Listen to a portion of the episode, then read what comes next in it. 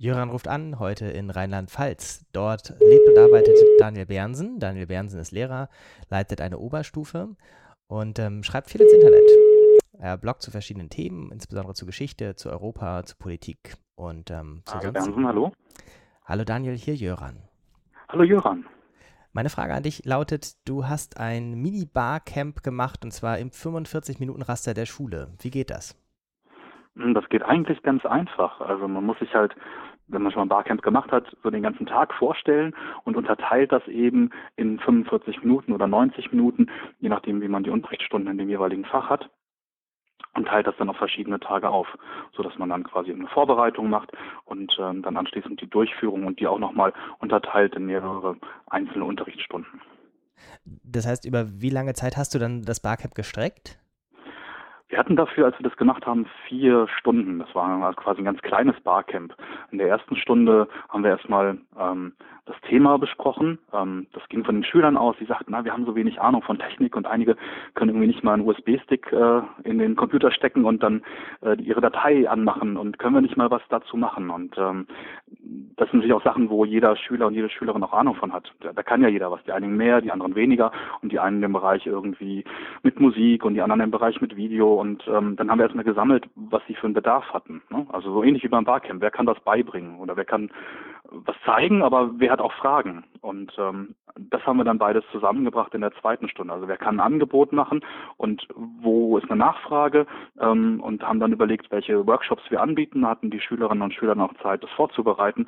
Und in der dritten und vierten Stunde haben wir dann ähm, tatsächlich dann einfach die Workshops durchgeführt. Also so dreimal 15 Minuten ungefähr in verschiedenen Ecken des Computerraums, sodass eben auch Rechner zur Verfügung standen, haben wir dann parallel dann drei Sessions oder vier Sessions gemacht, um, sodass sie in kleinen Gruppen dann das Thema wählen konnten, was sie interessiert und auch die Möglichkeit hatten, nochmal ähm, rumzugehen, sich andere Sachen anzugucken oder auch spontan, wenn sich das ergeben hat, nochmal eine weitere Session anzubieten.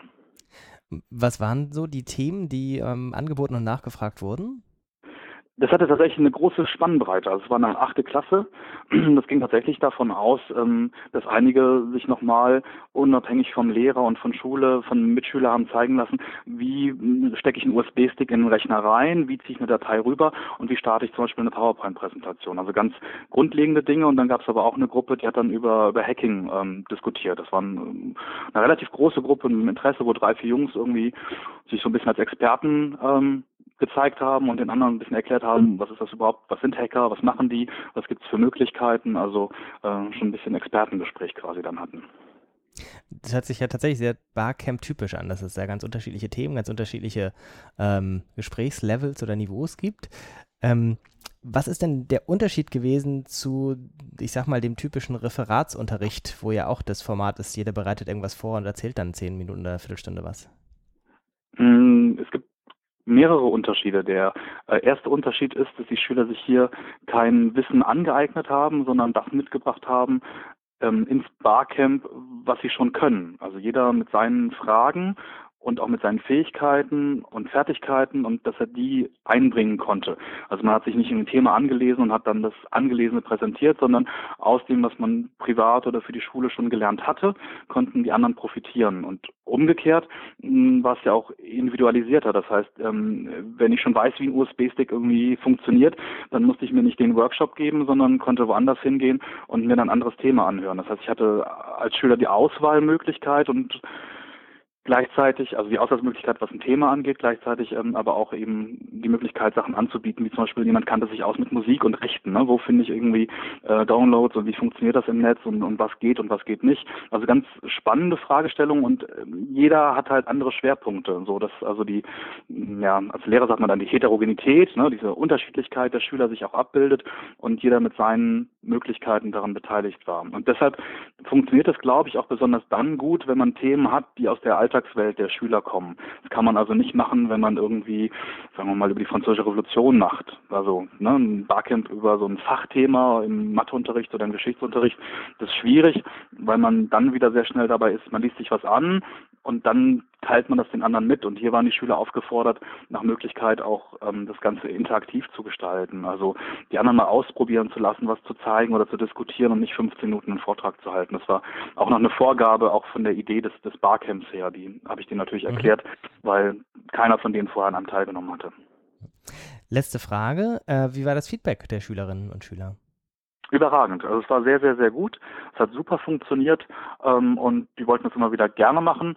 Ähm, ich muss aber einschränkend sagen, ich habe es dann nochmal mit einer anderen Klasse ausprobiert.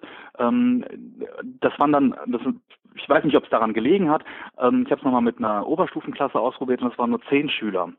Und glaube, da war die Spannbreite nicht so groß ähm, und ähm, so eine kritische Masse von Leuten, mit denen man das machen kann. Mhm. Die Mittelstufenklasse, das waren fast 30 und da war es richtig, richtig gut. Also und dann der andere Versuch mit 10, ich denke, es hat daran gelegen, dass es die Gruppe zu klein war. Aber ansonsten kann mhm. ich es nur empfehlen. Also wenn man Themen hat im Ethikbereich, also Ethik, Religion, also alles das, was so Alltagsfragen der Schüler angeht, ähm, Technikfragen, ist das eigentlich eine super Methode, die man immer wieder mal so einsetzen kann.